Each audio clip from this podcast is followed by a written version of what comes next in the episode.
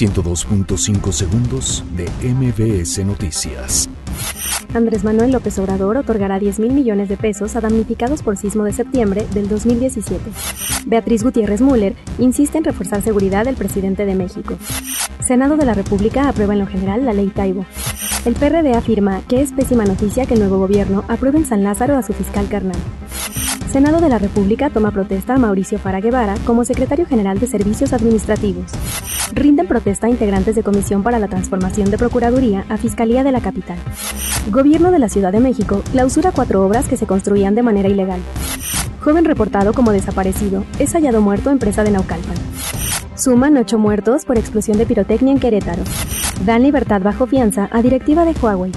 102.5 segundos de MBS Noticias.